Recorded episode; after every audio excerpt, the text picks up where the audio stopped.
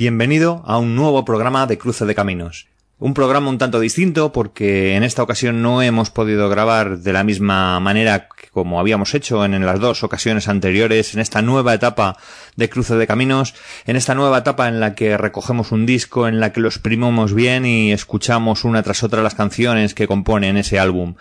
Pues en esta ocasión la técnica no nos acompañó, en esta ocasión nos han fallado varias de las aplicaciones, nos fue difícil grabar el programa como lo habíamos hecho hasta ahora y tuvimos que utilizar medios más rudimentarios, el, mismo teléfono, pero gracias al teléfono, gracias a, los audios eh, grabados en, aplicaciones de mensajería, pues hemos podido preparar un programa, ese que estamos eh, publicando ahora, ese que estás escuchando y que ha costado muchísimo, muchísimo editar un programa dedicado a un disco publicado en 1988, uno de los mejores discos de hard rock que se han hecho y sin duda, pues no diría, no sé, eh, el mejor o uno, uno de los mejores eh, de los discos de hard rock grabados en España, grabados en este país.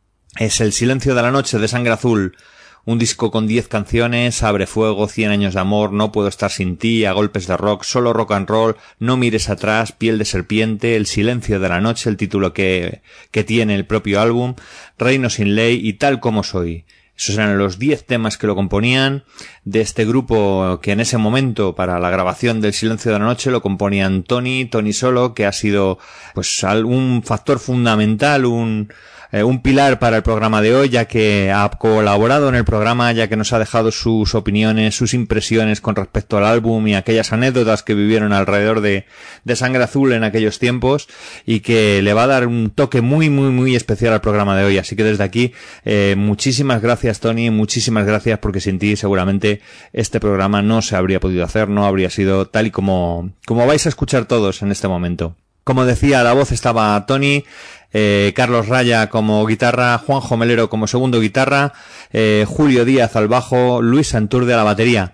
Y en este disco, con Miguel Ángel Collado a los teclados, que, que mm, no sé hasta qué punto decir que formaba ya parte del, eh, de la formación principal de Sangre Azul.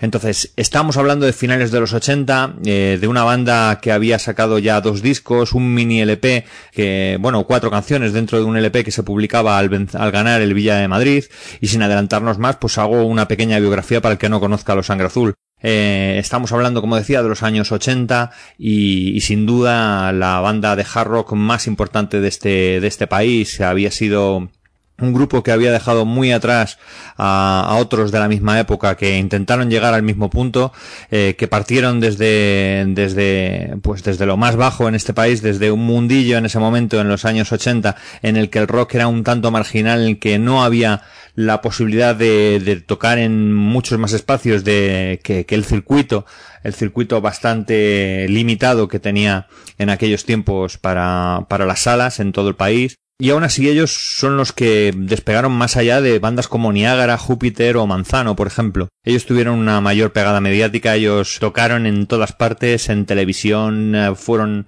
a todas las radios donde pudieron durante, durante toda su trayectoria y quizá también por eso pues ayudó a que, a que se dieran más a conocer. Estamos hablando de un grupo que, que tendría mucho que ver eh, precisamente porque es de la misma época con, yo que sé, con Europe, con Dokken, con Bon Jovi, con Whitesnake o White Lion, que son algunos de los de las bandas que comentaremos durante eh, durante el programa cuando cuando hablemos de este tipo de música. Y hablamos de unos madrileños como son Sangre Azul formados en Pinto en 1982 que ganaron ese prestigioso trofeo Villa de Madrid eh, de, rock eh, y sin embargo Tuvieron que pasar cinco años más, no fue hasta 1987 cuando grabaron su primer disco Obsesión con, con grandes canciones en él ya como Todo mi mundo es tú, como América, que, que se convirtieron en himnos. Posteriormente, eh, aprovechando el tirón, un año después grabaron Cuerpo a Cuerpo y este ya les situó en lo más alto eh, del, de la actualidad rockera, en lo más alto del rock, del hard rock español. Estos discos habían sido publicados por el sello EMI Pavox y continuaron con la misma compañía para en 1989 sacar su último disco en estudio, este del que vamos a hablar hoy, El Silencio de la Noche. Puede ser el disco más completo eh, que llegaron a publicar y aguanta docenas de escuchas y 30 años de vida sin perder interés y consiguiendo que un programa como este, como Cruce de Caminos, decida charlar, volver a escucharlo y disfrutar una vez más de este disco, de estas 10 canciones. Para el programa de hoy hemos contado con, con Tony. Eh, una vez más, muchísimas gracias. No me cansaré de decirlo. Estoy seguro de que cualquiera que, que oiga los audios va a, ser, va a ser enriquecedor escuchar la opinión tema a tema de, de, de qué es para él esa canción que va a sonar en ese momento pero por otro lado nos va a contar anécdotas, nos va a contar, nos va a revelar algo de, del final de Sangre Azul, nos va a contar cosas que seguramente a cualquier fan de la banda de, de, de cualquiera de sus discos, pues va a resultar algo interesantísimo, va a resultar eh, enriquecedor después de tanto tiempo un disco que, que, para nosotros es el más completo, que es el mejor, que es por el que mm, Rodrigo, que es el invitado, el invitado de hoy, decidió hablar de él, decidió que fuera el disco que teníamos que salvar, que teníamos que dar la vuelta, eh, y hablamos de, del vinilo, hablamos de coger una cara, terminarla, darle la vuelta y escuchar la otra cara de, de este vinilo. Rodrigo eligió este álbum porque era muy especial para él, por eso, por eso lo hemos traído y nos hemos dado cuenta de que es un álbum muy especial para muchas otras personas. Desde que empezamos a preparar el programa y, y pones comentarios en las redes sociales, te das cuenta que hay muchísima gente que para, para ellos Sangre Azul fue un grupo muy especial, fue, fue algo que, que les formó de alguna forma, de alguna manera en esta, en su adolescencia. Lo que sí no hemos notado es que no para todos eh, el Silencio de la Noche era su mejor disco. Quiero decir que para algunos el que le había llegado al corazón, el que era tan especial, había sido el cuerpo a cuerpo y en algún caso el Obsesión.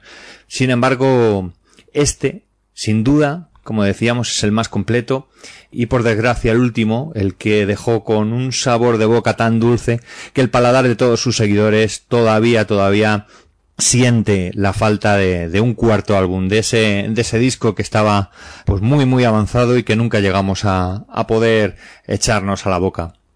Pues lo dicho, vamos a comenzar con aquel, con aquellos audios que grabamos con Rodrigo, que tuvimos que hacer a través de un teléfono. Siento que el sonido no sea como el de otras veces. Lo vamos a combinar con algunos de, de esos audios, con algunos de los comentarios que nos fue dejando Tony y, y vamos a intentar que el programa de hoy sea muy, muy especial. Espero que os guste. Muchas gracias. Pues es la primera vez que tenemos en el programa a una persona eh, que no está relacionada directamente con, con, la industria musical y sin embargo es un gran melómano y, y un gran fan, yo creo, de, de la banda. Eh, ¿Qué tal, Rodrigo? Pues muy buenos días, Arroyo. Bienvenido, Arroyo. A, Gracias. bienvenido a Cruce de Caminos y cuéntame, eh, cuéntame un poco cómo, cómo llegaste a, a este disco. Pues mira, está bien que me lo preguntes tú, porque eres el responsable directo, eh, no solo de que yo llegara a este disco, sino que sino de que yo llegara a la, a la música heavy, como decíamos a finales de los 80, ¿no? La música de, de los tíos de los pelos largos. Eh, sí, yo, bueno, teníamos por aquellos entonces, pues 13, 14 años, yo creo, eh, o incluso un par, uno menos a lo mejor, por ahí. Íbamos al cole, eh, íbamos al cole juntos, por cierto, aunque tú ibas a un curso más, ¿no? O así, ¿recuerdas? Sí, sí, sí, yo repetí sí, y por eso coincidimos. Vale, vale, vale. Y entonces, bueno, pues supongo que yo escucharía lo típico de aquella época, no sé, Rick Astley y, no sé, U2 o yo qué sé. Y eso era pues música, música de los infiernos, no sé. Todo lo que llevara una guitarra así un poquito que, que sonara más contundente, era heavy. Y tú me dijiste, oye, mmm, ¿por qué no te escuchas esto, Rodri? Escúchate esto, anda.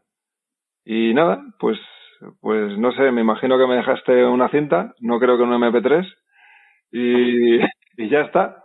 Y empecé con ello, es verdad que al principio me resultó, claro que duro, porque, pues claro, acostumbrado a todo aquello, escuchar algo así era, era duro pero pero fue muy rápida la eh, la transición hacia eh, al acostumbrarme es decir en cuanto empecé a escucharlo, me empezó a gustar y aluciné. Así que esa es la historia de cómo llegué a, a Sangre Azul y al Heavy. ¿Y qué música has escuchado después? Porque tú mismo lo has dicho, esto te introdujo de alguna forma en otros estilos musicales. Sí.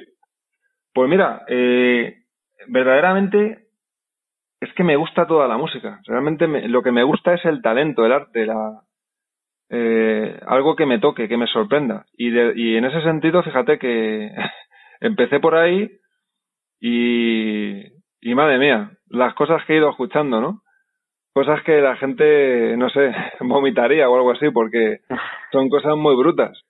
Cosas muy brutas, ya sabes tú, hay tantos géneros que te pierdes que si, que si Brutal Death, que si, en fin, cosas muy, muy animales, ¿no? o sea, por ejemplo, el Slipknot lo conoce todo el mundo, o bueno, mucha gente, y eso ya empieza a ser el cañero. Pero de ahí para arriba hay muchas cosas muy brutas, ¿no? Entonces, bueno, por ahí van los tiros. Eh, ¿Por qué has elegido este álbum? Aparte, bueno, porque entiendo, porque fue el primero, es algo muy especial para ti y, lo que quería que decides eh, luego ha seguido significando para ti, quiero decir, no solo en ese momento. Vale, vale, vale. Pues mira, em, en el momento, empiezo en el momento, en el momento significó esa apertura al mundo del heavy y coincidió también con, un, con una serie de veranos eh, en los que íbamos a, a un pueblo de Cáceres, a Madrigal de la Vera, y allí pues como que, ¿sabes? Esta huella que se te queda de, que es lo bonito, ¿no? De, del arte asociado a ciertas circunstancias. Y entonces, pues imagínate, es como los Goonies, como aquellas películas que te, que te llevan a esa temporada, a ese tiempo de tu vida, pues esto igual, me lleva al camping, a las gargantas de Alardos, a, a irte a un puente con el casé de doble pletina allí a, mover un poquito la cabeza, eh, a esas vueltas en bici que te ibas dando y con el cassette ahí, el de atrás ahí, montado que madre mía, a la mínima nos pegamos un leñazo y incluso te lo llevabas a la piscina cuando hasta bueno hasta donde la gente te miraba raro y tenías que bajarlo pero pero muy bien, eso es eh, lo que significó en ese momento, ¿no? Y por eso además tengo ese bonito recuerdo. Y luego, luego a lo largo de mi vida, pues fíjate que, que a ver, que tú y yo tenemos un, un par de hermanas estupendas y también han escuchado mucho Sangre Azul y pues pues eh, lo hemos seguido escuchando. Yo en mi casa seguía escuchando, si no era en mi habitación era en la de al lado, en la de mi hermana Sangre Azul. A ver, y si no, mi madre por ahí de vez en cuando hasta se, canta, se arrancaba a cantarse algo también, que ya sabes que mi madre es una cantarina. Entonces, es así, ¿no? Eh, a lo largo de mi vida siempre ha estado presente de alguna manera, sangre azul. Sí. Y bueno, me pues sorprendió que, que justo cuando me propusiste esta idea, como te comenté así fuera de micro, que, que no sabían que eran de Pinto. O sea, lo miré en el momento, me metí en el oráculo Wikipedia y dice, anda, si son de Pinto, digo, no, no, nunca lo supe. Así que, como curiosidad, ¿sabes? Pues nada, vamos a empezar a escuchar el disco. Eh, ya en la presentación lo, he comentado, que, que, vamos a intentar hacer un programa muy ágil porque hay un montón de audios, hay un montón de información. Eh, gracias a la colaboración de, de, Tony, al que le damos las gracias una vez más desde aquí. Y, y vamos a ir escuchando canción por canción y comentándola. Muy bien. Pues vamos con la primera canción con esa que abre el disco tan maravillosa que se llama Abre Fuego. Abre Fuego.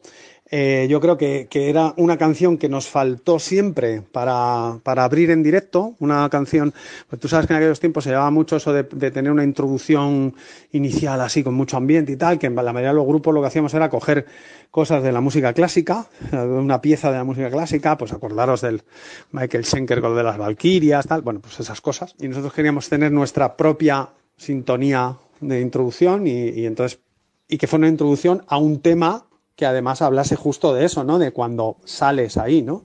Cuando sales al escenario, de ese momento justo en el que sales al, escenario y rompes las barreras y estás en conexión plena con la gente, ¿no?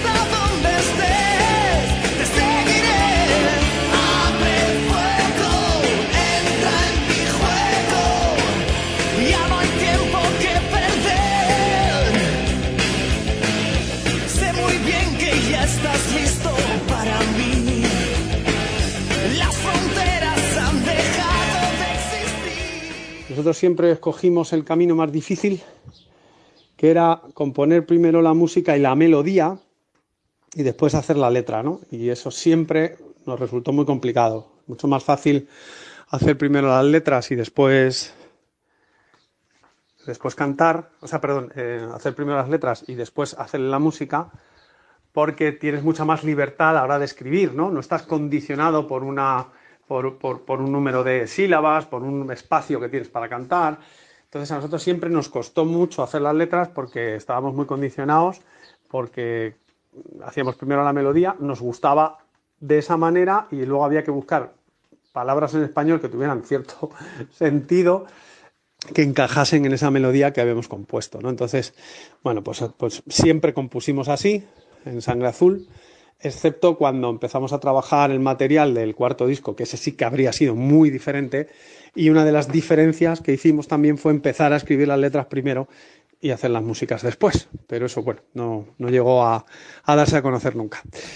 Claro, en este punto, en la composición, como te he comentado antes, pues, pues eh, aunque todos interveníamos en todo el proceso, pero Juanjo, que es un tío que escribe bien, ¿qué tal? La aportación en letras pues fue un, sumar, ¿no? Eh, que nos vino muy bien. Como, como elemento más aportando, que no es que, mm, cuidado, no es que Martín no, él trabajó con nosotros en las letras igual que todos los demás, ¿eh? La diferencia es que Juanjo tenía más eh, habilidad para el tema de la de tal y nos ayudaba más, ¿no? Porque siempre nos costó mucho, como te he dicho, el tema de las letras, entonces con, con la ayuda de Juanjo pues nos costaba un poquito menos.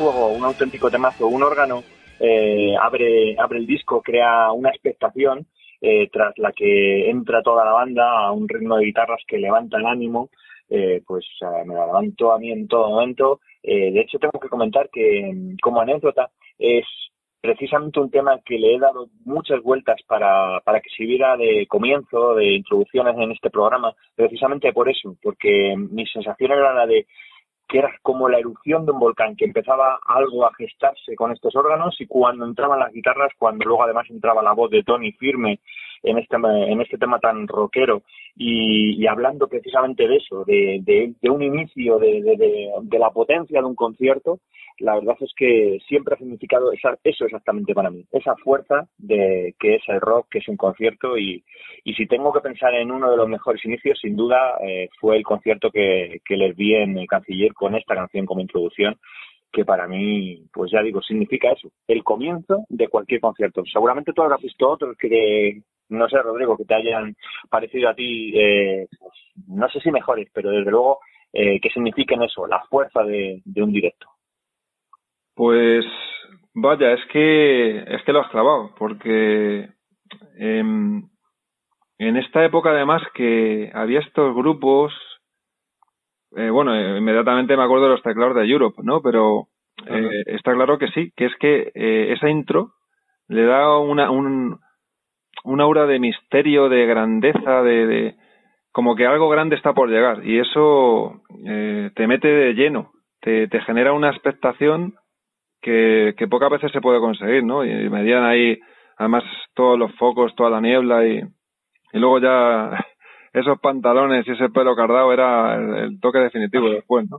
Así que, fíjate, eh, a mí me, me ha recordado eh, a grupos de la época como, como Júpiter, que hace poco tuvimos la oportunidad de verlos aquí, nos juntamos para verlos aquí en, en Distrito Rock, en Leganés, San Nicasio, y, y Niágara, me acordé de Niágara también, macho.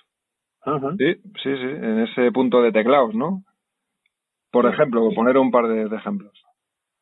va a ser alguno de los grupos de los que hablemos en, estos días. Pero es que eh, tú lo has comentado, para el rock era, era algo muy underground en ese momento, eh, había muchísimos grupos, pero la, la escena, tuvieras disco, no lo tuvieras, o incluso aunque hubieras hecho ya varios conciertos, todo quedaba en una en un underground, en un circuito un tanto cerrado, del mm. cual era muy difícil salir eh, para la promoción, para tocar, y fueron muy pocos los grupos que consiguieron escapar de ese de ese mundo, sacar la cabeza de, ese agujero durante al menos un tiempo. Por ejemplo, barricada dentro del rock duro, ¿no? De ese, de ese rock urbano.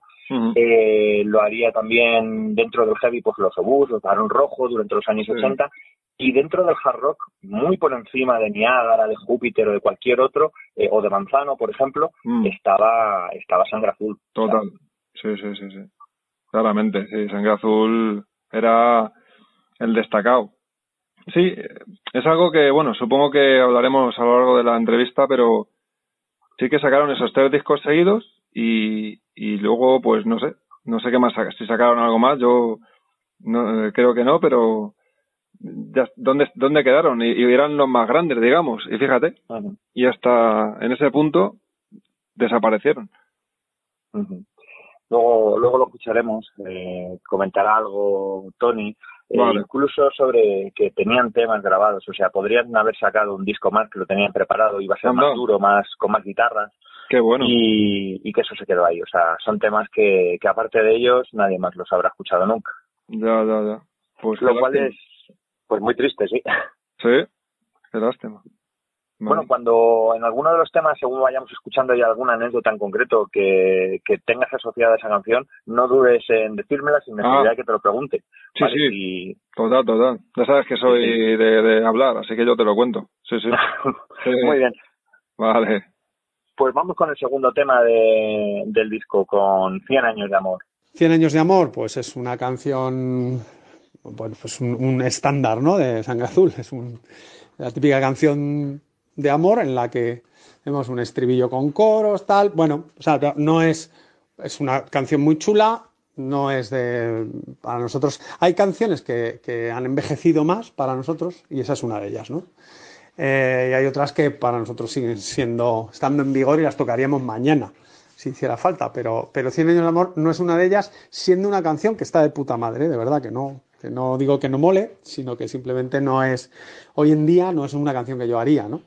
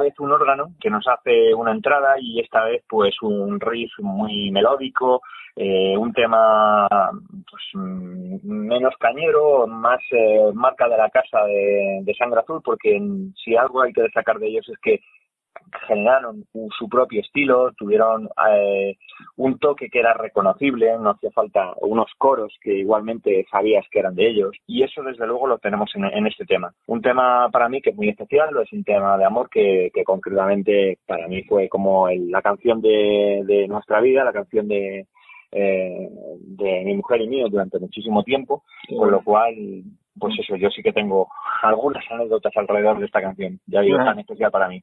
Mm, qué bueno, qué bueno. Fíjate, si es que, a ver, eh, coincidimos en la época y esos primeros amores. Eh, yo también recuerdo, fíjate, pero bueno, eh, a ti te ha aguantado tu mujer toda la vida, a mí me, a mí me han hecho aguantes. Así que yo recuerdo aquellos primeros amores. Entre esta canción y la siguiente, que ahora comentar No puedo estar sin ti, para mí se generó entre las dos eh, ese recuerdo de mi primer amor en, en fin de curso anécdota, ah. fin de curso octavo de GB en Mallorca, conozco una sevillana, ese primer amor y, y ahí ahí queda. O sea, yo me acuerdo de, de la frase que dice, eh, creo que es no podrán separar a la lluvia del viento en la tormenta. Exactamente. Sí, sí, esto pues claro, son frases que, que representan mucho, te dan, te dan fuerza, te dan también, por otro lado, eh, cuando no te sale, intentas agarrarte, pero sí, lo recuerdo, recuerdo, recuerdo esta canción con muchísimo cariño. ¿sí? Bueno, pues ya que lo has dicho, vamos a, va a sonar la siguiente canción y, y, hablamos de ella, que parece ser que cierta, en cierta forma sí que están relacionados. Eh, al fin y al cabo, las dos trataban de amor y, y es como, bueno, pues como un puente en este, en esta parte del disco hasta los dos siguientes que son mucho más rockeros. Con lo cual vamos con, con el tercer tema, con por fin una balada de, de Sangre Azul que es No puedo estar sin ti. No puedo estar sin ti, pues es un sentimiento hecho música sentimiento además de una, una vivencia real de uno de nosotros, que tampoco hay que desvelarlo todo, pero es una vivencia real de un momento determinado de la vida, ¿no? Luego hay otros, pero esa, esa expresa ese sentimiento, ¿no? Ya lo ves de la injusta división, te llevas tú el amor y yo la soledad seré el eterno soñador que quiere oír tu voz. Dime dónde estás.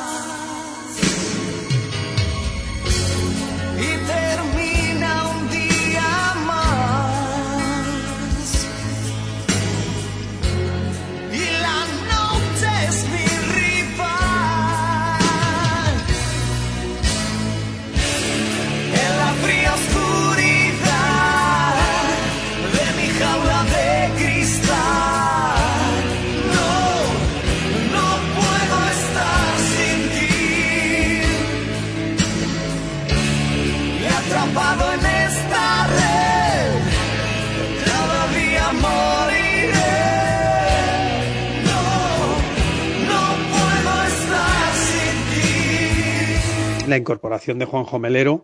Eh, como sabes, pues, pues ya en la gira de cuerpo a cuerpo se produce ese cambio y, se incorpora Juanjo Melero al grupo tras la salida de Martín y claro, pues mm, todo eso ya provoca un, cambio muy grande porque la dimensión guitarrística del grupo se va a, otro, a otra esfera, ¿no? Ni mejor ni peor, mm, simplemente diferente es una se, abren otras posibilidades nuevas porque es otro tipo de guitarrista y ya está y eso pues nos, nos da también una nueva visión eh, y, nos aporta un enfoque mm, nuevo mm, en, arreglos, en momentos determinados de las canciones, incluso a nivel compositivo. Eh, entonces, eh, tanto en letras como en música, ¿no? Porque Juanjo ahí también en, letras aporta bastante. Entonces, eh, pues bueno, eh, esto, esto ya es determinante. Luego, otro factor clave para mí es la variedad, ¿no? El Silencio de la Noche toca un, un espectro muy amplio de estilos musicales dentro del hard rock que yo creo que tiene una riqueza para mí. O sea, si yo tengo que escoger un disco, haría un disco con una selección de canciones de los tres discos, ¿vale? Y también de los que de las que habría sido el cuarto disco, que no, no habéis escuchado, pero ahí había también material muy potente. Em, entonces, de los tres que se conocen, eh, pues eh, haría una selección. O sea, mi disco favorito sería una selección de, de canciones de los tres, ¿no? Pero si me tengo que quedar con un disco, mm, El Silencio de la Noche, para mí, eh, desde el punto de vista de composición, arreglos, de madurez, mm, lógicamente, pues claro, somos más mayores y tenemos, eh, sabemos más, tocamos mejor, cantamos mejor, eh, no cometemos ciertos errores del pasado y por lo tanto, pues el resultado, en el resultado se nota, ¿no? Y luego ya vienen los gustos de cada uno. Pues a mí me gusta más el primero, pues a mí tal. Y todos los gustos son respetables, ¿no? Yo hablo del mío y para mí es el disco más completo. No diría el mejor, pero sí el más completo. Por la variedad, sobre todo, basándome en esto que te he dicho al principio de la variedad de estilos. Hilando con esto de la variedad de estilos, pues, pues en este disco hay dos baladas, ¿no? Cosa que, que estaba en el debe de Sangre Azul, ¿no? Un grupo como nosotros tenía eh, casi, casi la obligación ¿no? de, hacer al menos una y como ni en el Obsesión ni en el Cuerpo a Cuerpo hicimos ninguna, pues en este decidimos hacer dos para compensar. Así que bueno, pues es otra, otra gran diferencia que teníamos en mente. La compañía en principio no, no nos marcó una línea de actuación. Sí que, bueno, pues eh, ellos contaban con que seguramente el material pues iba a ser en la, en la línea una evolución sin, exceso de variación sobre lo anterior y así más o menos fue, ¿no? Eh, no, no nos plagiamos a nosotros mismos, pero sí que hay una diferencia, eh, o sea, sí que hay un, un, se mantiene el estilo con ciertas diferencias, ¿no? Ciertos matices con respecto a, al cuerpo a cuerpo. Y, ¿Y qué más te puedo contar así de la situación de partida? Pues la incorporación de Juanjo, las baladas, la variedad del disco. Queríamos hacer un disco además con mucha variedad, con, pues eso, con que tuviera un poco de todo, distintos climas, distintos momentos. Ya sabes que antiguamente eh, la, colocación, el orden de las canciones, que estaba en la cara A, que estaba en la cara B, los momentos claves de cada cara del disco, todo eso antes era muy importante. Eh, porque la relación que teníamos los oyentes con los discos era una relación muy emocional.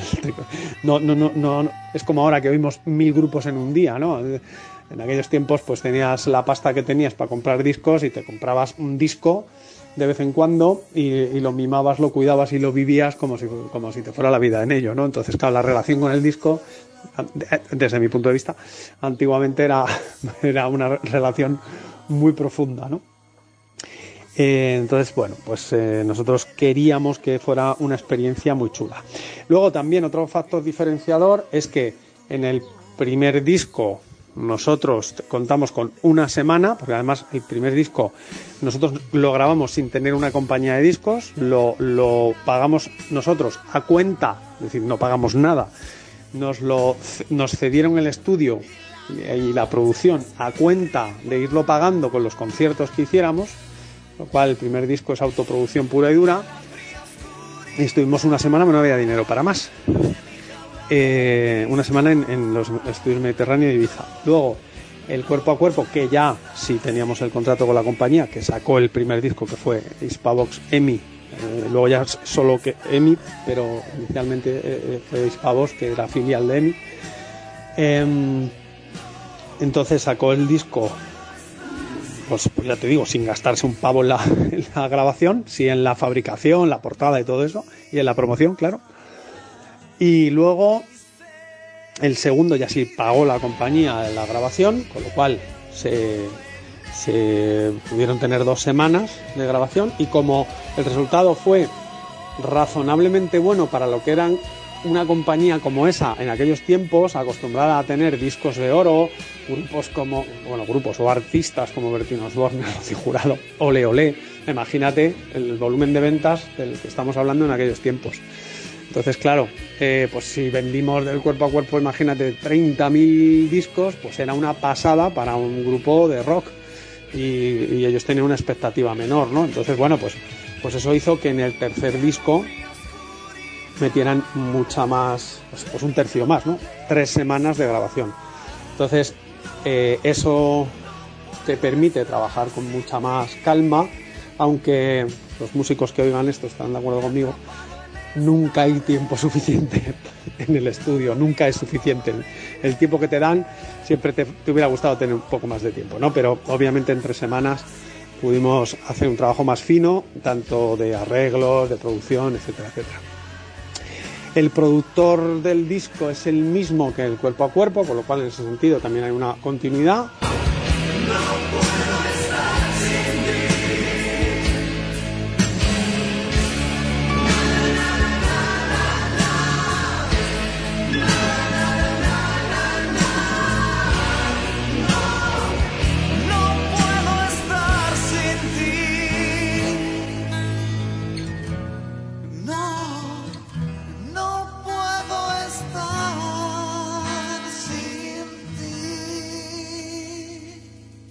Pues un baladón increscendo, que es una de las cosas que tiene este tema, que empieza solamente con una guitarra, con una voz, que va introduciendo eh, instrumentos cuando llega el estribillo, que al final acaban todos a la vez a un volumen mucho más alto, que te hace levantarte el ánimo de alguna forma. Y, desde luego, por fin, por fin una balada, eh, porque después de dos discos y un mini álbum, aquel que con cuatro canciones con, con el anterior cantante, eh, por fin teníamos una balada de un grupo pues que hablaba tanto de amor, que tenía tanta sensibilidad, que se veía en su en sus melodías que podían hacerlo y sin embargo no habían sacado ninguna hasta ese momento.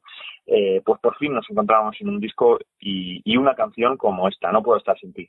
Como decías tú, era, era especial para ti.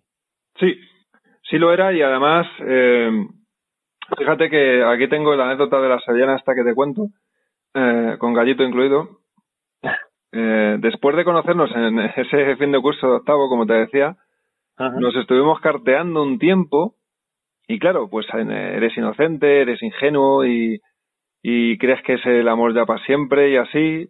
Y entonces, en un momento terminado, ella creo que me envía como un collar o, o algo así, simbolizando como, como pues un símbolo de unión, como si fuera un anillo, y claro, ahí dije, pero madre mía, si yo tengo 14 años. Eh, en fin, eh, entiendo que todo esto, esto del amor sea muy intenso, pero hasta con esa edad yo no, no entendía muy bien. Que, que, bueno, ella creo que tenía dos o tres años más, pero no sé, ahí ya empecé a decir, no sé si esto está muy bien, aunque yo le lloraba a mi madre y decía, mamá, vámonos a Sevilla en verano. y mi madre me miraba como diciendo, ay, angelito mío, no te queda, no te queda Emilia, ti. Y nada. todo pues por culpa de sangre azul. Sí, sí, sí. Todo por culpa de sangre azul total. Además, que ya sé que viven aquí en Lampinto. Todavía puedo, puedo echarles cuentas, eh, cuidado. Así que, nada, pues es que, a ver, te tocaban el corazoncito. Estos temas no eran muy de, de esta calidad y con esta contundencia sonora y, con esas letras te, te, te quedabas, y con la edad que tenías, pues, a ver, te quedabas atontadito. Sí. Sí, hubo otros temas además que no sonaban en directo igual de bien, con, con la otra balada en alguna ocasión, con el silencio de la noche, tener que introducir un violín, pues era más complejo a la hora del directo o incluso en tal como soy, en la que cantan todos los componentes del grupo. Y claro, los mm. micrófonos, eh, pues, mm, pues a veces uno quedaba más bajo que el otro, no quedaba igual de bien en directo. Y, y bueno, era digamos un sufrimiento para, para la banda muchas veces. Eh, eh, en cambio, en este no, en este como empieza con algo tan sencillo como una guitarra y una voz y luego de repente entra toda la banda, eh, suena genial, suena igual de fuerte, suena eh, con mucha potencia durante un concierto y la verdad es que era una balada ideal para, para un disco, pero además para, para escucharla en un concierto también. Sí, sí. Yo tengo un amigo que, que hablaba de ciertos temas y de ciertos álbumes incluso como como esto lo decía de un de un de un eh, disco de Incubus lo, lo, lo llamábamos jabragas es decir temas temas o discos enteros no sé si era el Morning View y, y había temas de sangre azul que lo llamábamos jabragas también pero claro además eran temas que pues eso que te, te, te, llevaban a lo que te llevaban y, y ahí veías a todas las chicas ahí mirando con ojitos al cantante y a la guitarra, como siempre. Así que está bien, hombre, está bien. Bueno, pues vamos a pasar a ese otro tramo del disco, a ese más rockero, con, con el primero de esos temas, con el cuarto corte, que es A Golpes de Rock. A Golpes de Rock, pues A Golpes de Rock es un tema, pues, pues de estos que a nosotros nos molaban para directo, tema muy contundente en el que tienes mucha interacción con la gente en el, en el directo y con esa filosofía lo, lo hicimos, ¿no?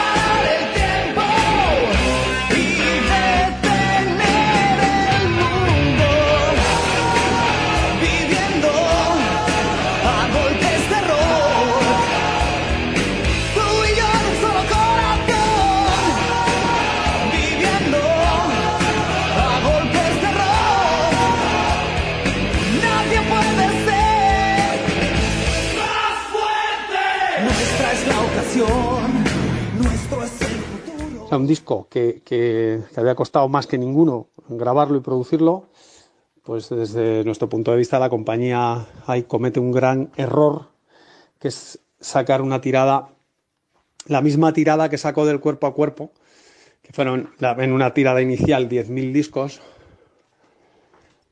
mm, solo fabrica 10.000 discos, los pone en las tiendas y claro, cuando salió el cuerpo a cuerpo, puso 10.000 discos que se fueron vendiendo. Conforme se iban vendiendo, fabricó otros 5.000, luego otros 5.000, fue fabricando. Pero, ¿qué pasa con el Silencio de la Noche? Que solo saca 10.000 discos cuando nosotros ya no somos eh, el mismo grupo que, nada más hay del cuerpo a cuerpo. Tenemos mucho más, presencia, somos más conocidos, tenemos más seguidores y por lo tanto, pues es una cagada, porque 10.000 discos duraron un día en las tiendas y luego la gente iba a comprar el disco y no había discos porque tenían que fabricar y eso llevaba su tiempo. Eso fue, fue una cagada importante porque, claro, nosotros probablemente podríamos haber vendido el doble en, en la tirada inicial, ¿no? Sin mucho problema. Y porque además, como te he mencionado antes, en aquellos tiempos la gente cuando grababa, o sea, cuando iba a comprar un disco a la tienda, pues por lo menos esa es mi experiencia y la de otros chicos de aquellos tiempos, ¿no? Eh, ir a la tienda a llevar mil pesetas para comprarte un disco y a lo mejor eso es lo que te podías comprar ese mes, como mucho dos mil pelas para comprarte dos discos, pero tampoco teníamos pasta para mucho más. Entonces, claro, ¿qué ocurre? Que si tú vas a comprarte un disco y no está, y vuelves unos días después y no está, pues está agotado, pues también ha salido el de no sé quién, el de no sé cuantitos y el del otro. Y entonces al final, pues como también te gustan otros grupos, pues el presupuesto que tenías, pues te lo gastas en ese, en ese otro disco y no en el que te querías comprar. Y a un amiguete le pides que te lo grabe y ya lo tienes. Y entonces, bueno, pues a lo mejor ya luego no te lo compras, o sí, o ya veremos.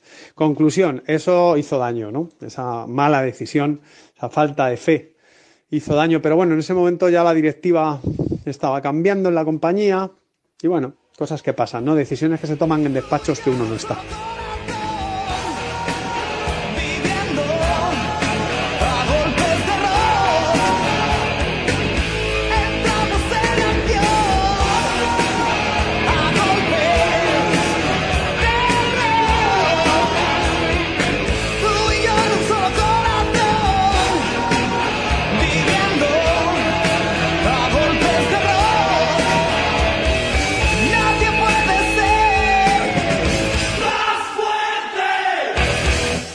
Golpes de Rock fue un tema pues eh, genial para el directo, eh, muy hard rock, eh, una temática rockera en, la letra también, eh, muy presente en, grupos de este estilo, pero es que además la forma de, la forma de la canción, esos ritmos, recuerda mucho a, a ya grupos americanos. Estamos hablando de Warren, Bon Jovi, eh, esos estribillos, eh, pues tan de Cherry Pie o no sé, temas así tan pegaditos, eh, pues que son geniales. Ahí mm, se sale un poco de lo que había hecho eh, Azul, por ejemplo, en su primer disco, en El Obsesión, pero desde luego marca quizá el estilo de hacia dónde iba a partir de ese momento, en, en esos discos que, que no llegamos nunca a ver. Mm. Eh, a golpes de rock, como digo, un tema genial para directo. Pues sí, eh, como bien dices, es que ya. Es decir, es que esto era el tercer disco de Sangre Azul, era la, la potencia que tenía ya. A mí me recordaba incluso a White Snake, incluso este, este tema, a golpes de rock y solo rock and roll, eh, fíjate, me despertaban un poco el guerrero interior como cuando escuchaba Manowar. O sea, que fíjate que eso ya era otro, otro orden de cosas, pero me, me empoderaba, o sea, me daba energía, me parecían temas vitales, me hacían vitaminarme. Sí, sí, eh, como super ratón, o sea, totalmente. Así que mm, esa es la sensación que me transmitía. Pues yo creo que vamos a hacer algo parecido como, como en 100 años de amor y no puedo estar sin ti. Pasar rápidamente a escuchar el siguiente tema porque yo creo que casi podríamos hablar de ello juntos. Muy bien, Son casi un bloque. sí. Pues el siguiente tema, el quinto corte del álbum, era solo rock and roll. Solo rock and roll, pues también un tema muy de directo, muy divertido, de, ejecutar, de los que te pasa, te lo pasas muy bien, porque te permite bailotear mucho por el escenario. Más era, era un buen tema para cerrar un- una cara, ¿no?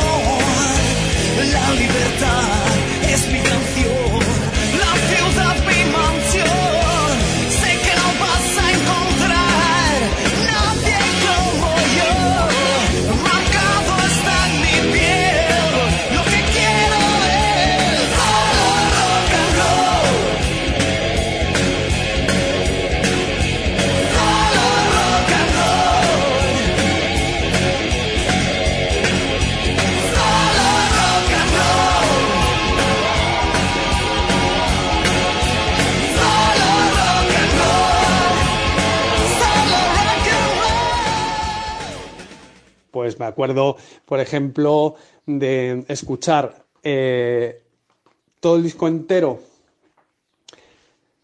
solo los coros y la voz, es decir, eh, silenciando todos los demás eh, instrumentos y escucharlo al revés. Cual Era súper divertido. Eh, nosotros eso siempre nos hizo mucha gracia y- y, bueno, pues era cuando ya habíamos terminado era un momento de expansión. Decir, vamos a escuchar esto al revés, que es muy divertido. Además, con tantísimos coros y tal, pues se hace muy gracioso. O por lo menos para nosotros.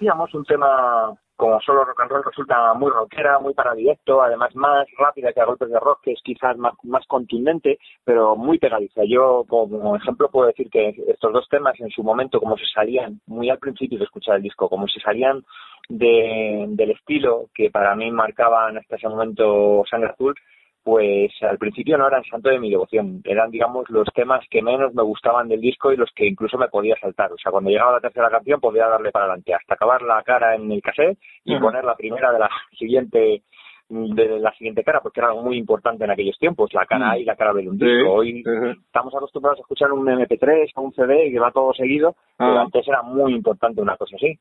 Y tanto. Y, y ya digo que este tema en su momento se salía un poco de, de eso, y sin embargo ahora, escuchándolo el disco para de cara a este programa, es el tema que se me ha pegado en la cabeza y que no he parado de cantar una y otra vez. Qué bueno. Fíjate lo Este que es. tema y, Sí. y el anterior a ti eh, te suponían eso un cambio, te suponían algo que no te que no te ca- encajara en el resto Mm. o al revés, te resultó fresco. Pues fíjate, a mí me resultó fresco, fíjate, sí, sí. Es verdad que, que sí que se notaba ese salto, eh, que era evidente, que estaba ahí, pero yo sí, yo lo recibí como con frescura y, y me flipó bastante. Me, ya te digo que me daba subidón. E- Eran temas que, que me los ponía y me hacían saltar, no, no podía estar quieto. Tenía que hacer el- la guitarra invisible de los heavies porque no me podía, no me podía, no me podía estar eh, sentado escuchándolo. Sí, sí, sí. Sí, sí, sí, ese riff que hay justo antes de, de cada estribillo, quiero decir, tirim, tiri, tiri, tim. Sí, sí, sí, sí. Te, te, te, te llevan. Y después de, de este tema, vuelve otra vez ese, ese aor, vuelve otra vez esa, mm, esa melancolía, ese, esos temas melódicos, eh, quizá no un tema tanto de amor, porque habla de superación, de, de dejar las cosas, de, de avanzar, de que a veces hay que abandonar y que dejar cosas para, para continuar, ¿no? Mm. Eh, ese sería, el, si quieres comentamos antes incluso, ese sería No me dejes atrás, el primer corte de la cara B, lo cual siempre me sorprende, que, que empieces una cara, mm, porque para mí en ese momento era importante empezar una cara con un tema duro, y empezar un tema como este, eh, un- una cara B, eh, un disco me resultaba extraño, pero bueno, eh, yo sé que hay mucha gente que es su tema favorito. Pues mira, entre los que yo me encuentro. Sí, sí, sí, sí, sí. Eh, es, es mi tema favorito. Eh, ¿Por qué? Pues es verdad lo que dices, eh. Cuidado, porque tú cambias de cara y te encuentras esto y claro, dices, ¿y dónde está aquí el subidón de la cara B? Pues no, pues te sorprende otra vez y empieza con esa ambientación, eh, también con esos teclados y a mí me transportaba a pues a, a esas pelis también otra vez, con esos paisajes tenebrosos, esos muchachos buscando aventuras, el- ese inicio, ¿sabes? Me evoca eso. Y luego, claro, la canción, es que la canción, mm, ¿por qué es mi favorita? Porque para mí mezcla, eh, por un lado, el, la, la pena del amor ese que se va, pero por otro lado también la ilusión de poder empezar algo nuevo. Eso es lo que me evoca a mí, porque eh, te habla de, de caerte y levantarte, ¿no? Y, y claro, en la vida esto siempre nos ocurre, pero es que claro, cuando tienes 14, 15 tacos, escuchar esto, pues es como, vaya, te está dando pistas ya de lo que, de, lo que va a venir. Y la emoción siempre es mucho más intensa, ¿no? Así que me flipó mucho. Pues vamos a escucharla, no mires atrás. Y le damos la vuelta al disco y empezábamos con No mires atrás, un tema AOR, con un enfoque así muy, mm, bueno, de estos de, creando mucho clima, con muy- mu- mucho ambiente, medio tiempo. También marca de la casa, yo creo, ¿no?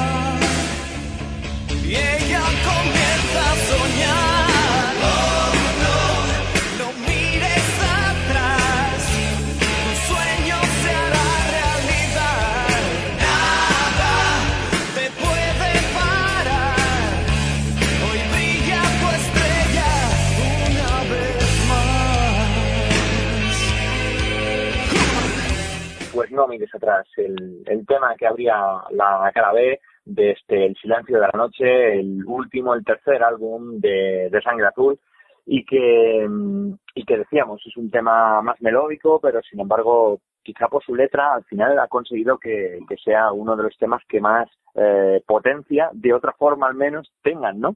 Eh, como tú decías, eh, de verdad, no eres el único, lo he leído por internet, es el tema favorito de, de muchos fans, de, pero no de este disco, sino en general de Sandra Azul. Fíjate, que bueno, pues por un lado no me lo esperaba porque sí, porque es un tema típico, pero por otro lado, pues quizá también les llegó de, las, de esa manera que me llegó a mí también, y de ahí su importancia, sí al fin y al cabo, mm, este programa está pensado por eso, porque comprendemos que hay canciones, que hay discos que han formado parte de nuestra vida, que hemos, eh, que nos han ayudado o que, o que nos han acompañado en momentos duros y en momentos felices y, y, atamos, ¿no? Hemos dejado eh, aquí a, a, estas canciones anudadas esas, esas partes de nuestra vida, ¿no? Esas, esas anécdotas. Eh, te iba a preguntar algo más. Eh, la portada, no hemos comentado nada sobre la portada del disco, que resulta muy sobria. A mí me recuerda un poco quizá a New Jersey de los Bon Jovi, una cosa así, simplemente eh, azul y sobre ese azul el nombre del grupo y abajo el, el título de, del disco. Pues vaya, es que lo has clavado, porque para mí es justo la, eh, la portada de otro álbum que me evoca, que es esta de New Jersey. ¿sí? Es, es que para mí es muy parecida y, y me evoca algo parecido, además. Uh -huh. Sí, sí, es así. La verdad es que supongo que es lo que buscaban, una portada sobre y demás, pero al final el, el color, ese azul quizá, mm. eh, al final le, le, hizo que quede demasiado parecida a, a New Jersey. A lo mejor si, si, simplemente hubiera sido verde, nadie lo hubiera dicho o no hubiera sí. pasado lo mismo. Sí, verdad, total. Y, y mira, al, al hilo de lo que comentas, de cómo una canción te puede tocar tanto y, claro, te, te acompaña en tu vida, te ayuda, Claro, ya sabes que yo me, a lo que me dedico, siendo psicólogo, pues incluso yo he hecho talleres de cine, eh, uh -huh. de cine terapéutico, vaya, con ciertos colectivos, porque el arte, al fin y al cabo, es una manera de vehiculizar, de canalizar todo eso que llevamos dentro y poder expresarlo de mejor manera, poder masticarlo, ¿no? Poder elaborarlo, porque uno se identifica con ciertas partes de, del protagonista o de quien sea eh, que a él le genere y en su imaginario y claro eso es que eso te ayuda de alguna manera te da pistas o directamente te, te lo resuelve a través de la letra ¿no? Vamos con el siguiente tema genial eh, este sería piel de serpiente es eh, voy a dejar para decirlo justo después de que suene Piel de serpiente es, otro, es otro, otra dimensión, ¿no? Para mí es un temazo, es un tema muy cañero, con unos arreglos muy de la onda Kiss cuando Kiss le daban duro a alguna canción. Eh, un riff de guitarra que me encanta, para mí es uno de mis favoritos de este disco.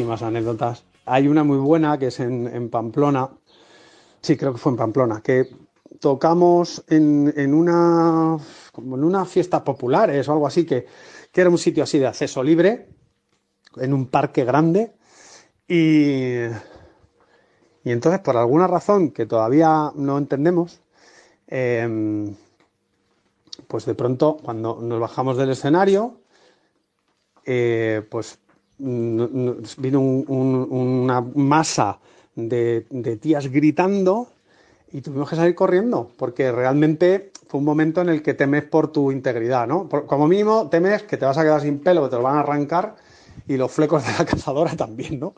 Entonces era como, oh Dios mío, que esto es chungo, ¿no? O sea, que sí, que son tías, pero son 200.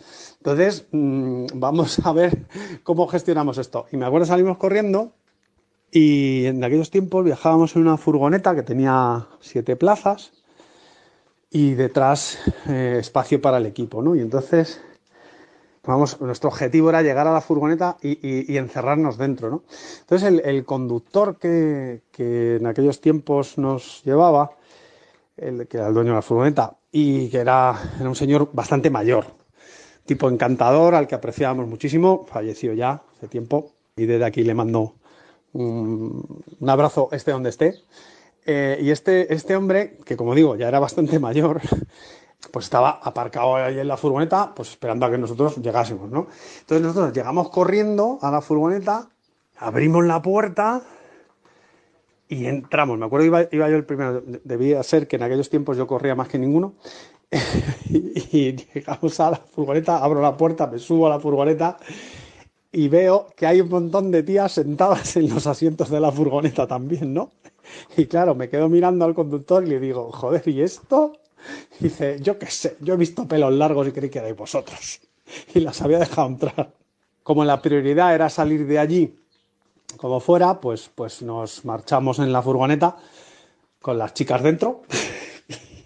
Y lo demás ya es otra historia que te la cuento otro día.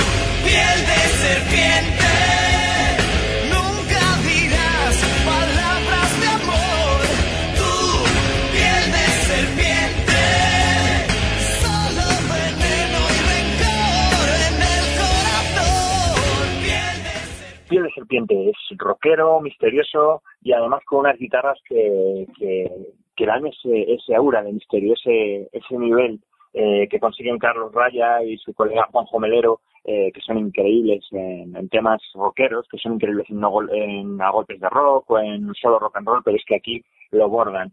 Eh, durante mucho tiempo y, no siendo precisamente de los temas que más destacan, mi favorito.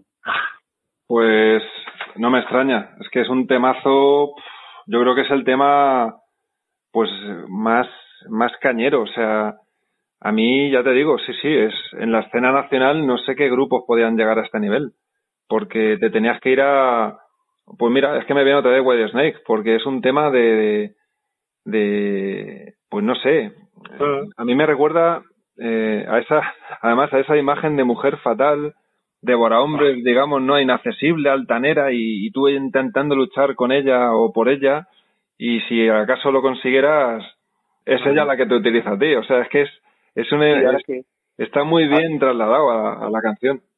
Ahora que has dicho lo de White Snake, de repente se me ha venido a mí a la cabeza un estilo de Night, una canción como estilo de Night, que también Ahí. tiene un ambiente así, y luego Ahí mucha está. fuerza. Sí, sí, y, sí. y efectivamente, sí, sí, sí, un, un tema así, efectivamente, eh, en el que juegan durante durante ciertos puentes con, con parar mucho la canción y de repente vuelve a entrar las guitarras, vuelve a dar mucha fuerza. Sí, Y algo que es muy típico de, de este grupo, de Sangre Azul, que no hemos hablado, y es esos, esos puentes, esas estrofas que hay justo antes de un solo de guitarra, o justo después de un solo de guitarra y del último estribillo, en el que te dan, aportan una, una información diferente, de una como ese que has hablado tú antes de 100 años de amor, la de eh, la de mm, Eh, no pueden separar a la lluvia eh. del viento en la tormenta, ¿no? Eso es, eso Pues es. siempre hay un mensaje así que, que te que te corta el, el ritmo y de repente pum el solo de guitarra o el o, o el estribillo final y, y lo hacen ya por todo lo alto y uno se jugaba mucho con eso Sí, sí, sí que lo abordaban, es verdad. Tenían ese estilo característico y sabían meterlo muy bien. Y claro, eso te hacía trasladarte a, a la dimensión sangre azul. Sí, sí. pues nada genial además es que yo creo que no he visto demasiado buscando por internet lo de esas frases precisamente lo de esa parte de la canción que era algo creo muy muy típico de, de Sangre Azul de casi Mm. todas sus canciones y, y sin embargo diría que, que es algo que enamoraba, que, que los fans eh, consiguieron eh, quedarse, quedarse con esas canciones, con algunos de esos mensajes, especialmente por ese tramo de la canción. Sí, Y, y ya digo, y no se ha hablado demasiado, me, me pareció increíble. sí. Sí, la verdad que cuando a lo mejor te pones a analizar un poco más de cerca el por qué hay ciertas fórmulas de éxito, eh, está claro que, bueno, esto eh, nadie la tiene, pero sí es verdad que eh, muchas veces puedes comprobar esos elementos de calidad, como bien has descrito tú, ¿no? Es de meterte esas estrofas después de, o antes de los riffs que te, que te marcan, que te, que te, que te llegan, están, están metidas de una manera eh, estratégica y hacen que, pues, que te quedes con ello. Pues vamos con, con la otra balada, de las dos baladas que hicieron en su carrera, las dos en este mismo disco, y sería la que viene a continuación, octavo tema del, del álbum, El silencio de la noche. Del silencio de la noche, ¿qué voy a decir? Pues hombre, yo creo que el silencio de la noche mm, ya da un aviso, ¿no? Mm, Cuando dice, aunque soy todo lo que quise ser, así no lo soñé, pues yo creo que también es un aviso a navegantes, ¿no? Se empieza a ver una cierta frustración de lo que a nosotros nos gustaría que fuesen las cosas, ¿no? Y lo difícil que en un país como el nuestro, mm, pues lo difícil que era conseguir ciertos logros en el ámbito del hard rock o del heavy metal, porque, bueno, pues siempre ha sido un estilo de música eh, bastante underground y que ha quedado ahí un poco, aunque nosotros consiguiéramos hitos como salir en el programa de José Luis Moreno y cosas y en la 1 y tal, y, y cosas que no muchos eh, conseguían, pero, pero al final estabas en un circuito pequeño ¿no? de, de, de música y bueno, pues, pues era difícil. Y ahí expresamos un poco esa, esa, esos momentos en los que te da el bajón y que te entran las dudas, pero bueno, que, que sigues adelante, ¿no? Y, y yo creo que es una canción muy aplicable a cualquier cosa, o sea, porque todos en la vida tenemos algún momento de bajón, de duda, y esta canción pues te recuerda que al final, si quieres, puedes, y si luchas, sigues adelante. Si tienes la motivación, tienes lo necesario para seguir. Cuando te falta la motivación, pues entonces ya ha llegado el momento de, de replantear cosas, ¿no? Pero mientras tengas motivación, todo es posible.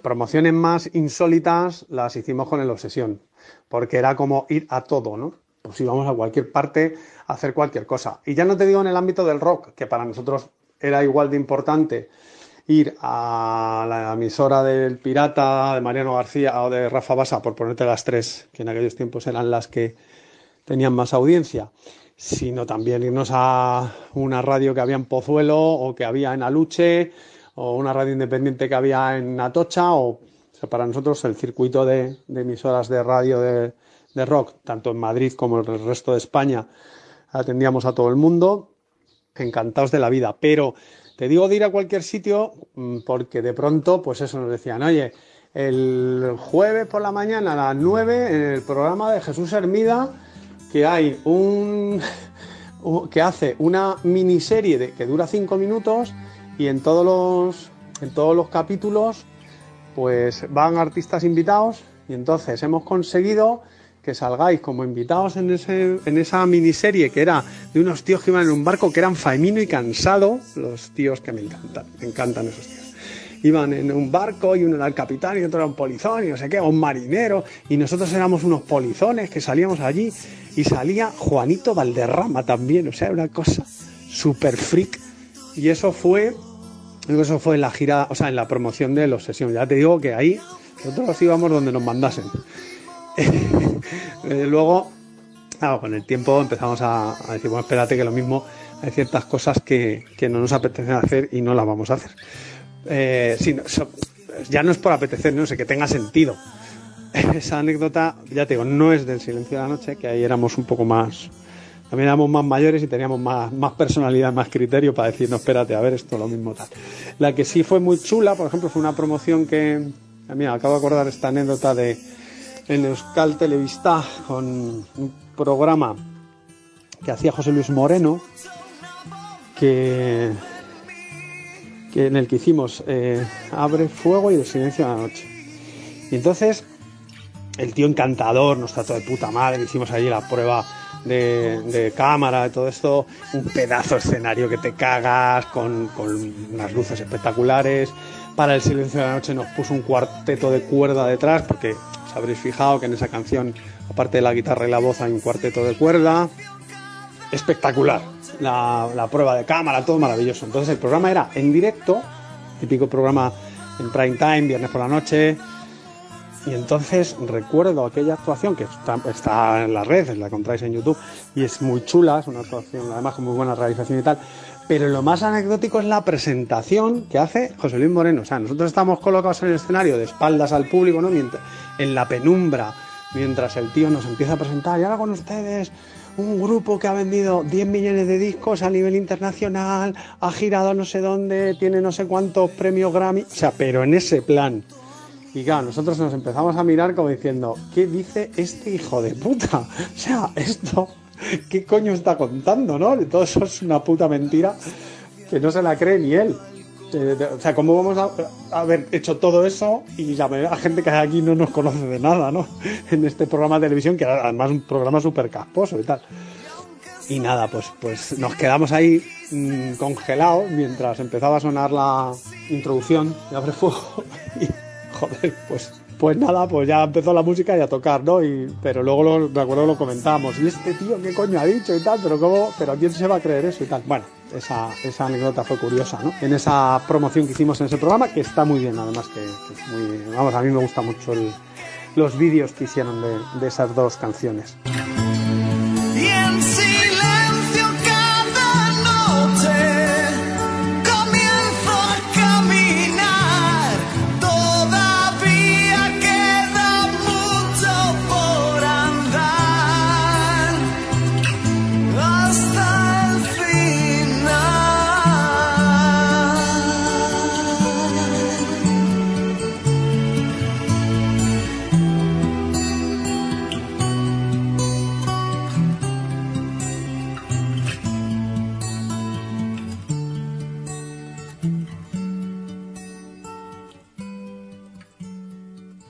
El silencio de la noche, la última, bueno, la única canción realmente acústica de toda su carrera.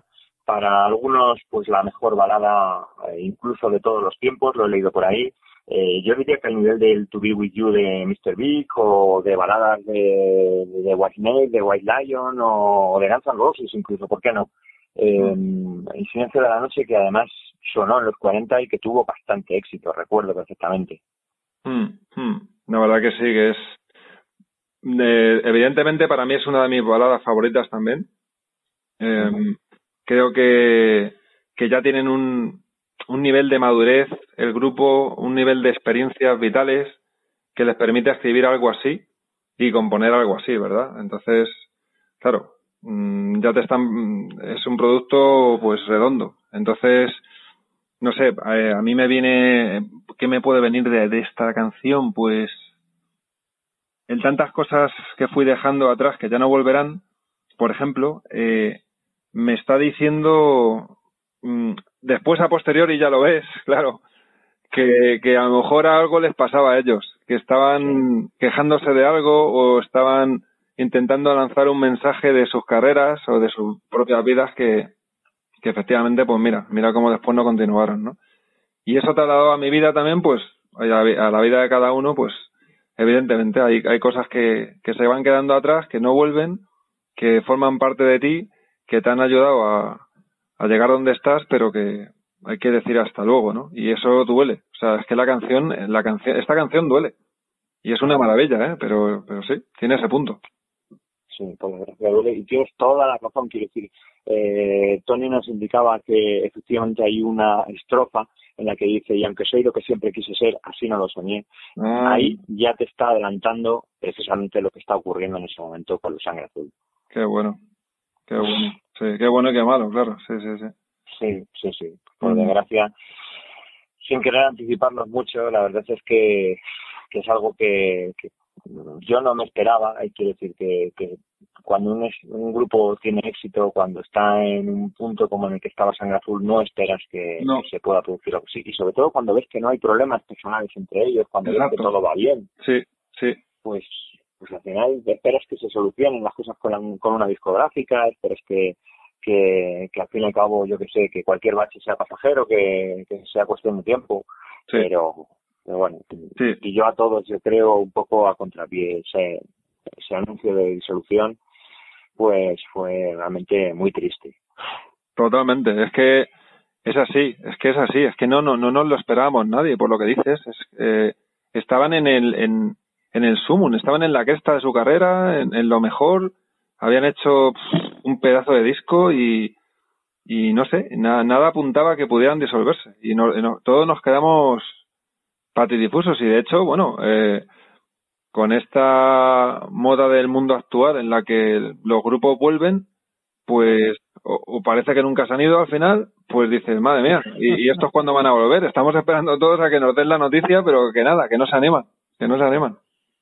No, no, no parece que tenga que tenga opciones de aparecer. Ojalá lo que sí pueda haber algún día es la opción de, recuperar esas canciones, de hacer alguna especie de antología, eh, que realmente se han hecho ya recopilatorios y demás de la banda, pero algo que, que pudiera traer más temas inéditos, porque sí que hay un- una especie de caja con, con los tres discos Sí. a la que se le añadieron algunos temas como ese sangre y barro que habían que habían grabado para Mm. la emisión pirata Mm, y hablando de piratas, una versión acústica con un, con un piano de la canción del pirata, por ejemplo. Ah, qué bueno. eh, del tema de Espronceda, o sea, de- del poema de Espronceda, eh, que, que solo se encuentra ahí.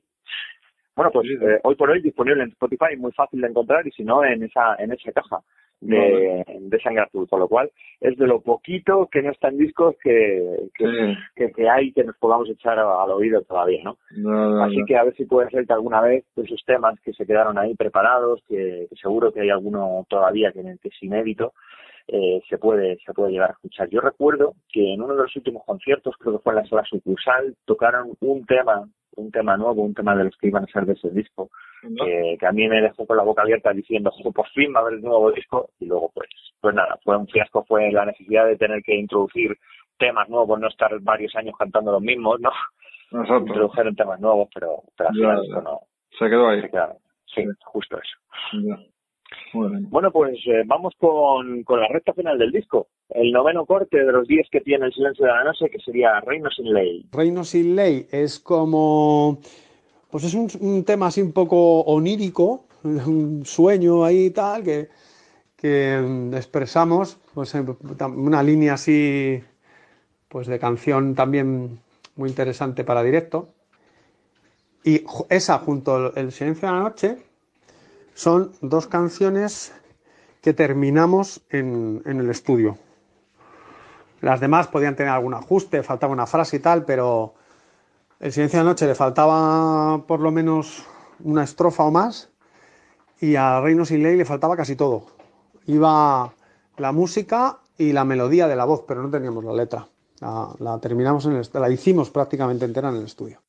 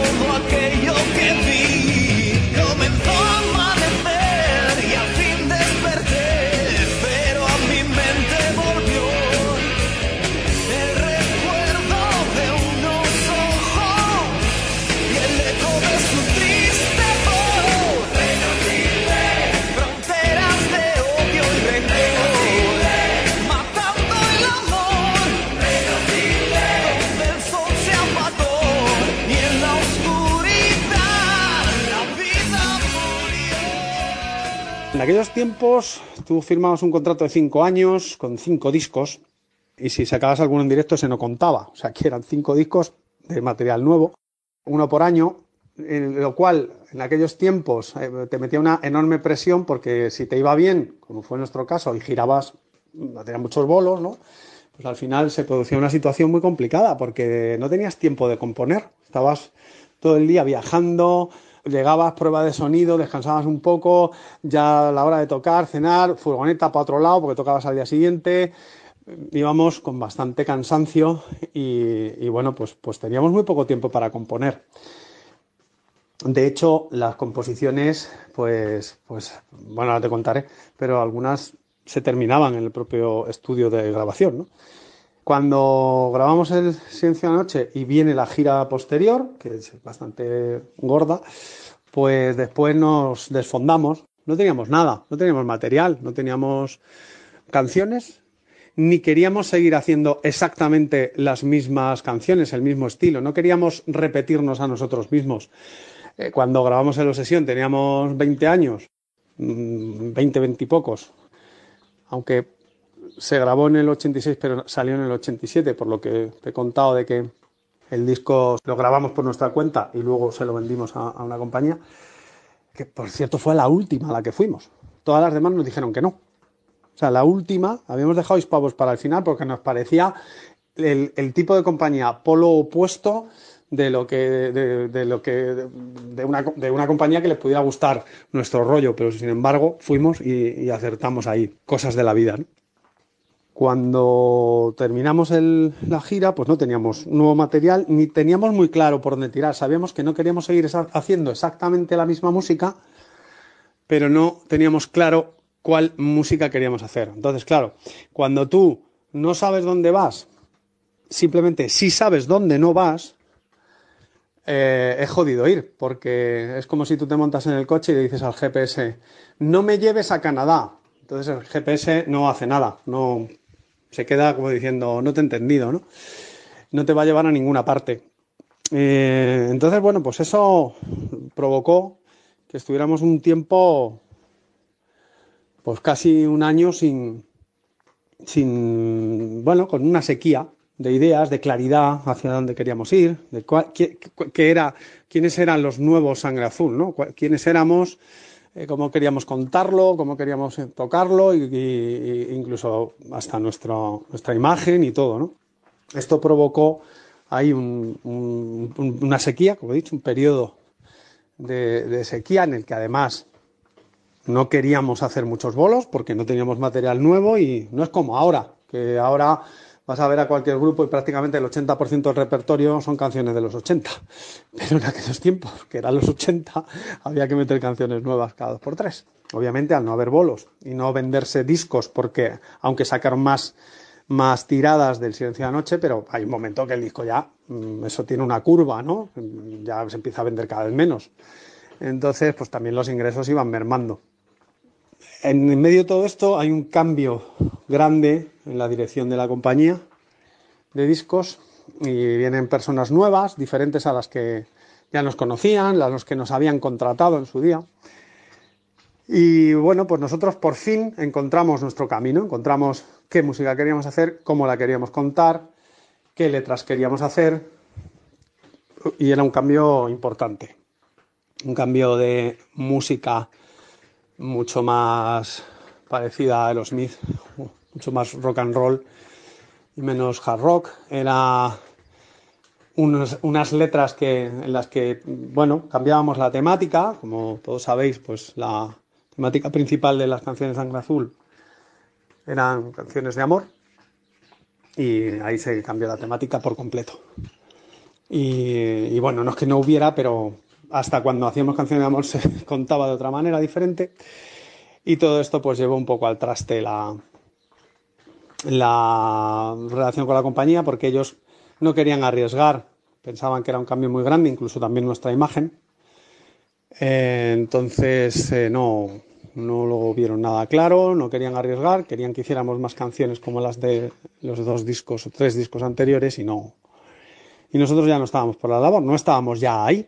Entonces, bueno, pues, pues al final hubo una, una ruptura que sumado a, a que también pues, pues dejamos de ingresar, dejamos de vender discos, dejamos de tocar porque no queríamos girar sin contar nada nuevo a la gente, pues bueno, fue provocando que cada uno empezara a ver otras alternativas y al final pues se fue debilitando la moral y pues fuimos poco a poco tirando cada uno hacia otras cosas y de todo aquello pues quedó un magnífico recuerdo, una gran amistad y una historia muy bonita que vivimos, que algunos han seguido en ese mundo, como sabéis, y además con éxito, como no podía ser de otra forma, y otros pues hemos tirado por otros caminos en la vida. Y esa es un poco la, la historia final de, de todo esto que hemos comentado.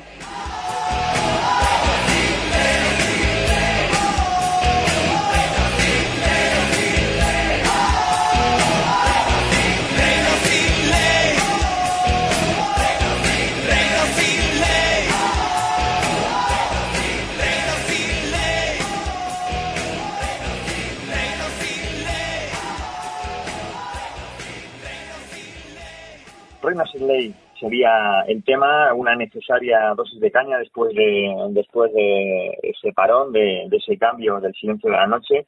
Y bueno, una, una letra pues fenomenal, una letra cojonuda y, y riffs pues abrasivos, nos demuestran que musicalmente eran capaces de todo. Y más pues habiendo escuchado a, a Tony, eh, sabiendo que este tema prácticamente se compuso entero en el estudio. Qué bueno, pues la verdad que le salió lo- después un... Vamos, a mí, a mí me traslada, a, fíjate, a un, a un mundo distópico, tipo Mad Max, no sé, me, me lleva ahí. De hecho, bueno, a lo mejor eh, eh, empujado por el título del tema, Reino sin ley, pero también por su contenido, ¿no? Me trasladaba, pues sí, a una ciudad donde todo vale, donde es la ley del más fuerte, donde hay que ser un, un buscavidas. Y luego también me, me llevó a grupos como, como Muro, por ejemplo, eh, con ese tema de Mutant Hunter o, o, o yo que sé, en el, en, a temas de, de telón de acero, no sé, me, me trasladaba ahí. Fíjate. Sí, sí, bueno, a eso, a otros mundos, algo que quizás no habían hecho en, en anteriores discos y Sí. por lo menos resultado original. Ujú. Y tanto que sé. Como digo, ese corte desde esa transición desde, desde una balada como El silencio de la noche eh, a- al Reino sin ley que te vuelve a meter caña y de ahí ya a un pasito del final del disco, del final casi, pues no voy a decir de la carrera porque después hubo algún tema grabado como ese eh, Sangre y Barro que está en, en- en un recopilatorio para, para el programa de Pirata, pero, pero sí, casi como el final, como una despedida, era también un principio. Quiero decir, tal como soy, que es el tema que viene para cerrar este disco, es un poco la presentación cómo somos, estamos aquí, Mm. pero también al final, pues eh, con ese estamos aquí, mm, se puede decir que llegó el, el final de la carrera. Vamos, vamos a escuchar el tema tal como soy. Y luego, tal como soy, pues es pues una, es un- una declaración de principios, ¿no? Además con la particularidad, como bien, bien se sabe, ¿no? Que, que cantamos cada uno una parte de la canción en las estrofas, porque teníamos la grandísima suerte de ser una, una agrupación en la que todo Dios cantaba, ¿no? Entonces, pues eso nos daba recursos y, ahí quisimos explotar esa faceta de que todo el mundo cantaba y, y cantaba muy bien. Entonces, eh, pues, pues decidimos hacerla de esa manera, en vez de cantarla yo entera, que la cantásemos todos. Lo cual luego en directo era un puto infierno, porque normalmente eh, mi voz siempre estaba más alta que las voces de coros, y entonces cuando llegaba esa canción, eh, como no siempre teníamos la posibilidad de que el técnico de sonido fuera nuestro técnico de sonido, pues si era un técnico que no se conocía el repertorio, que era más de una vez, pues claro, en ese momento no tenía la- el recurso de decir, ahora tengo que subir los micrófonos de cada uno cuando canten su parte para que se les oiga a todos bien. Entonces era una putada muy grande que esa canción en directo nunca terminó de quedar bien porque se oía a lo mejor a alguno, a otro se le oía muy bajito, en fin, una putada. Pero por lo demás, pues un tema muy divertido y que además yo creo que es uno de los favoritos de, la, de nuestros seguidores en relación a este disco, es uno de los favoritos por lo que yo percibo, ¿no? Eh, también depende mucho de, cada persona y del estilo que más le guste, ¿no? Pero como te decía, como es un disco tan variado en el que hay tantas canciones tan diferentes, ¿no? Dentro de que hay un hilo conductor que somos nosotros y que es un estilo y una forma de hacer, pero, pero sí que creo que es un disco que- tiene mucha variedad, ¿no? Y yo creo que queda bastante reflejado canción por canción. Yo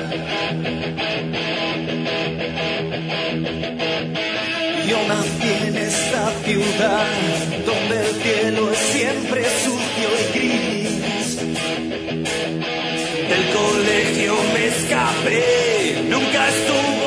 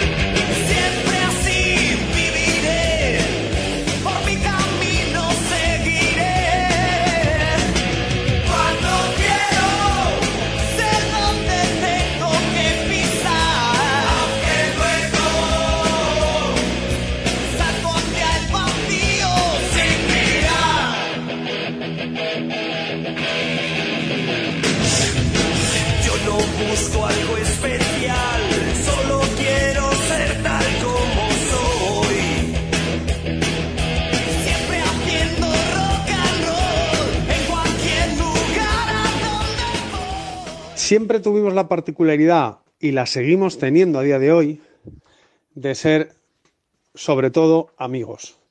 Eh, de hecho, como te decía, a día de hoy nosotros seguimos quedando y seguimos teniendo reuniones, no las reuniones que seguramente os gustaría a muchos, ¿no?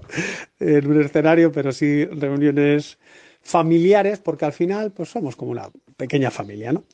Y, y claro que dos, tres veces al año mínimo nos reunimos a ser posible todos, con las familias también y todas esas cosas.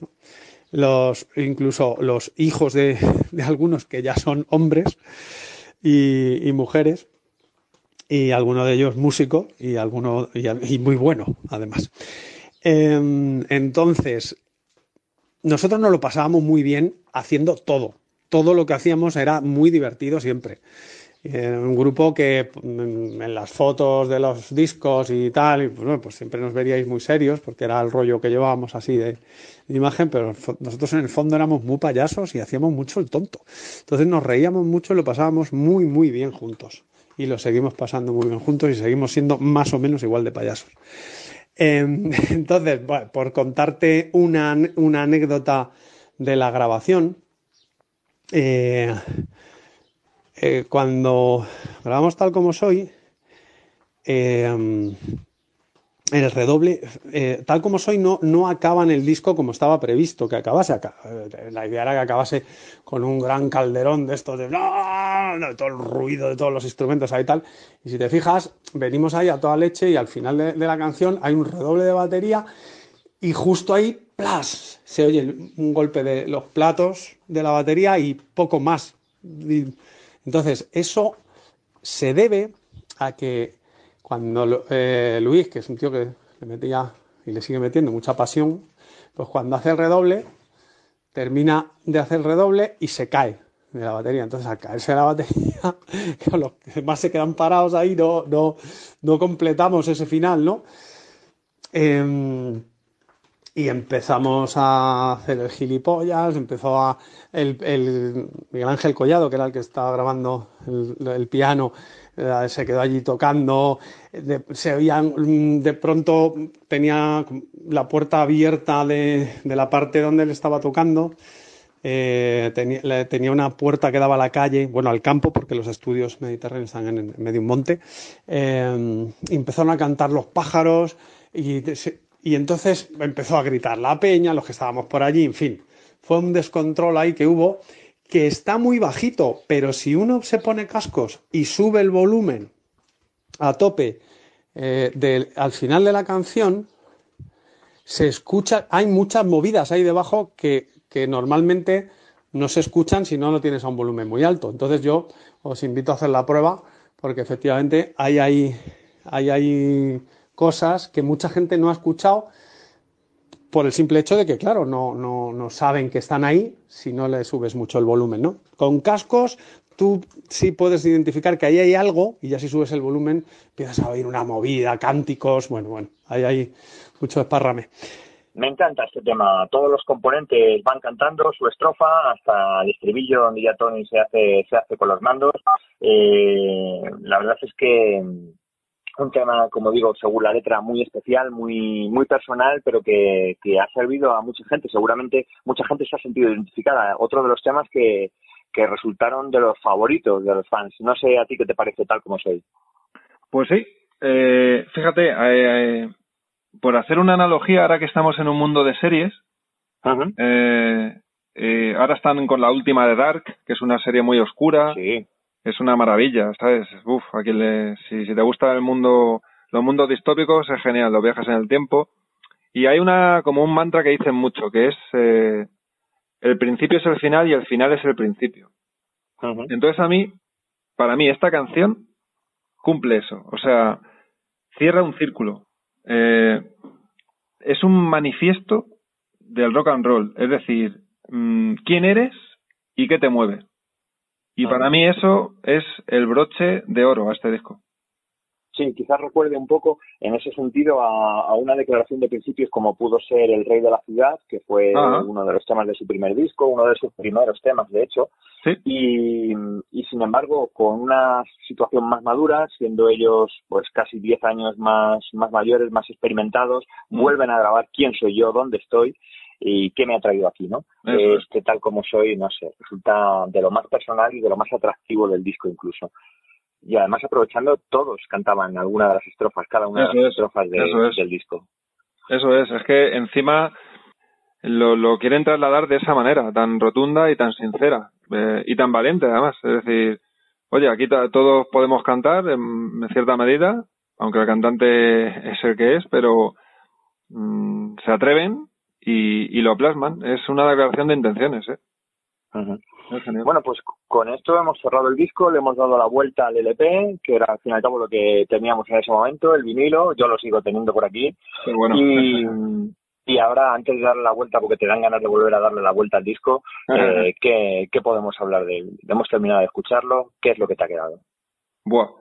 Pues lo que me ha quedado es un sabor pues, eh, maravilloso. Es decir, eh, es como cuando ahora hacen una peli ochentera que, que, que es brutal y que, que te traslada. Bueno, aunque ahora está de moda porque, bueno, eh, es justo eso. Es te lleva a la autenticidad.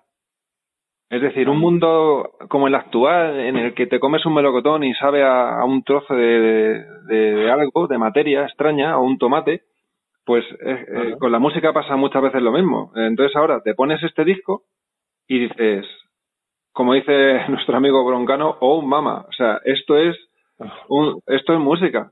Es decir, te puede gustar o no, cada uno tiene sus estilos y su- sus preferencias, pero esto es de verdad. Esa es la sensación que me queda. Esto es de verdad. Muchísimas gracias, Rodrigo, por haber participado, por haber disfrutado con, conmigo este rato escuchando el disco, por, por eso, habernos deleitado un ratito de nuevo, después de tantos años, después de 30 años, más de hecho de 30 años desde que salió publicado, que todavía podamos escuchar y, disfrutar y deleitarnos, como decía, de, de cada uno de los temas. Pues así es, es ha sido un placer. Eh, muchas gracias por, por contar conmigo y realmente esperamos que el- la gente que ya conocía el disco lo vuelva a escuchar y la que no, pues que se asome y se va a llevar un sorpresón, pero vamos, de los mejores que se pueden llevar. Muchísimas gracias, un saludo. Vale, un abrazo, Carlos. Chao. Adiós. Chao, chao. Pues hasta aquí, más de hora y media de programa hablando de un disco como El silencio de la noche de Sangre Azul, un disco fabuloso, un disco por el que merece la pena después de tantos años seguir hablando y muchísimas gracias, no me voy a cansar de repetirlo a Rodrigo y a Tony que han hecho posible este programa y que han hecho que sea tan entretenido. Seguramente te hubiera gustado que habláramos más de algún otro tema, que te encantaría contarnos algo más de, tus propias anécdotas eh, como oyente, como, como auténtico fan y, persona que ha disfrutado del silencio de la noche. Por lo tanto, pues en las redes sociales o sobre todo aquí en el comentario en iVoox puedes dejarnos eh, cuál es ese, esa anécdota, eh, cuál es esa canción tan especial para ti de este disco de Sangre Azul o de cualquier otro de la banda.